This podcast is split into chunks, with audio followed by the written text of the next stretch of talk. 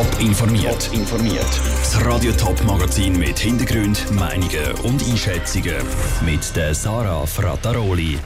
Wie der Joe Biden schon vor seinem offiziellen Amtsantritt als US-Präsident anfängt, alle möglichen Hebel in Bewegung zu setzen und wie Winterthurer Politiker gegen die beengten Verhältnisse am Bahnhof und die Gefahr von einer Massenpanik vorgehen das sind zwei von den Themen im Top informiert.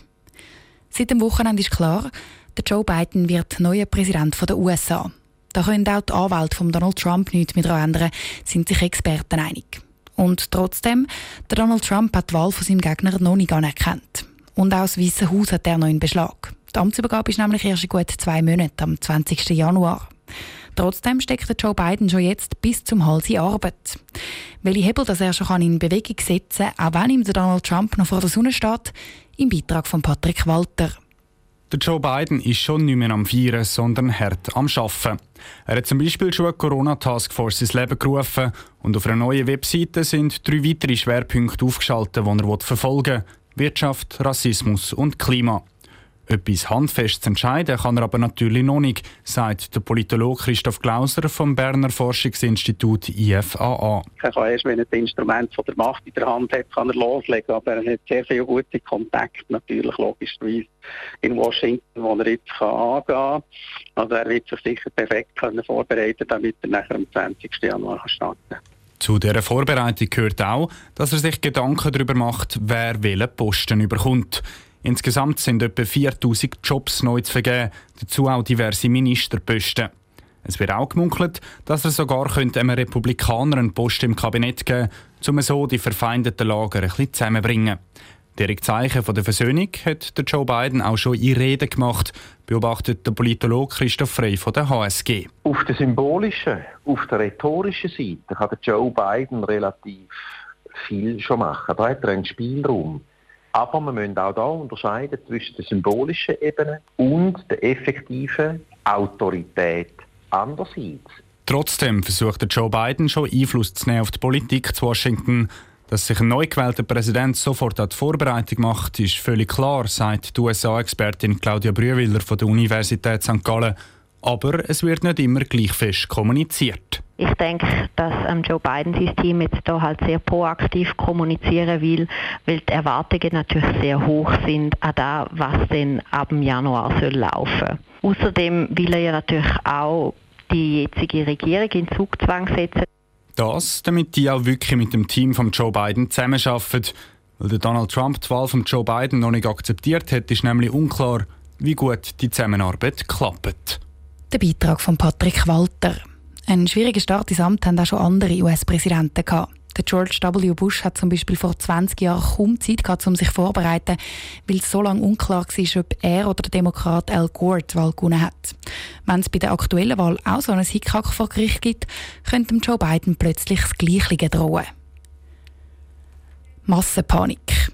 Bei diesem Stichwort kommt einem schnell in den Sinn, was vor zehn Jahren an der Love Parade im deutschen Duisburg passiert ist. Hunderte Menschen sind dort in einer Unterführung vertrampelt worden. Die Passagierorganisation Pro Bahn malt jetzt ein ähnliches Horrorszenario auch für den Bahnhof Winterthur. Nicht ganz so brutal zugegeben, aber die Warnung hat es gleich in sich. Weil die Perrons so schmal sind, würde das Evakuieren vom Bahnhof viel zu lang gehen, so dass es auf den engen Perrons und in der Unterführung dann eben zu gefährlichen Engpässen käme. Das sorgt in der Winterthurer Politik für Aufruhr. Stefanie Brändle. Die Gleise 6 bis 9 am Bahnhof Winterthur sind schmäler als die vorderen. Darum macht sich die Passagierorganisation ProBahn in einem Artikel vom Lampot Sorgen. Wenn die Leute in einem Notfall vom Gleis müssen evakuiert werden gehe das zu lang. Der Thomas Wolf, Fraktionspräsident der SVP im Grossen Gemeinderat Winterthur, sieht das Problem der Massenpanik aber nicht. Ja, das ist natürlich sehr eine theoretische Situation. Man ist ja dort auch voraus auf einem grossen Teil. Und es wird vermutlich keiner vom oberen Teil vom Perron ab in den Untergrund rennen und dann hinten raus, sondern geht vermutlich einen anderen Fluchtweg, wenn es wirklich ernst ist. Er fände das darum viel heiße Luft und nichts dahinter.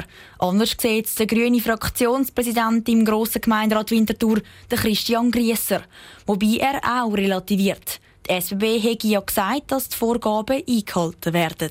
Und damit kann man sagen, ja gut, okay, das ist, es ist zwar wirklich so, dass es enger ist, das sieht man, das fällt einem auf, aber ja, es ist sicher anders, als wenn jetzt Bestimmungen nicht eingehalten wären.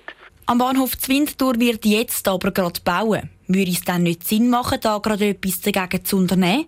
Der Thomas Wolf findet, Nein. Das ist halt der alte Bahnhof und das weiß man und das sind ja Gespräche im Gang, dass man das irgendwann muss anschauen muss. Und es ist nicht dauernd eine höhere Belegung auf den Perros. Es ist ja sehr oft dort ruhig und alle halbe Stunde in der Zukunft oder alle Viertelstunde hat es mehr Leute und sonst ist ja dort nicht viel los. Auch die Stadt Winterthur will nicht gerade intervenieren. Auf Anfrage beim Baudepartement verweist das an die SBB. Die hätte die volle Verantwortung und nicht die Stadt. Der Christian Grieser ist da nicht ganz einverstanden. Es ist sicher wichtig, dass man dort immer wieder betont, dass es nicht gut ist. Aber so wie ich das wahrnehme, ist, ist bei der SBB da nicht sehr viel Musikhör vorhanden. Vorläufig wird sich am Bahnhof Winterthur also nichts ändern. Er hat zwar in einem Jahr eine neue Unterführung, aber bleibt auf der Perron eng. Der Beitrag von Stefanie Brändli. Der Bau der neuen Unterführung zur Winterthur geht noch bis nächstes Jahr. Dann wird aber noch ein Logistikzentrum und ein Velopark bauen. Das geht bis 2023. Der Kanton Zürich ist in den letzten Tagen im Kampf gegen das Coronavirus auf Konfrontationskurs mit dem Bundesrat Alain Berset höchstpersönlich gegangen. Anders als in anderen Kantonen sind in Zürich nicht dringende Operationen in den Spitälern immer noch erlaubt. Das passt nicht nur Alain Berset nicht in den Kram, sondern auch der Gewerkschaft VPOD nicht, die für das öffentliche Personal zuständig ist, also unter anderem für das Pflegepersonal. Der VPOD schießt jetzt scharf gegen den Kanton Zürich. Niki Stettler. Die Vorwürfe sind happig, die der VPOD an die Zürcher Gesundheitsdirektion und auch ans Unispital Zürich richtet. Es sei zum Beispiel verantwortungslos, dass es im Kanton Zürich immer noch gewisse Kliniken gäbe, wo nicht dringende Operationen wie zum Beispiel Brustvergrößerungen oder Fettabsaugen im Angebot haben. Das könne laut Roland Brunner vom VPOD Zürich schnell gefährlich werden. Das Problem ist das Personal. wir haben heute schon einen Personalengpass vor Corona und mit Corona einfach noch verschärft. Und der Personalengpass können wir nur überstehen und die Versorgung sicherstellen, wenn nicht nötige Operationen zurückgefahren werden. Die Zürcher Gesundheitsdirektion winkt aber ab. Erst am Freitag hat die Gesundheitsdirektorin vom Kanton Zürich, Nathalie Rickli, in der NZZ gesagt, Zürich sei gut gerüstet, um auch einen raschen Anstieg der Corona-Patienten zu handeln. Kapazitäten seien vorhanden.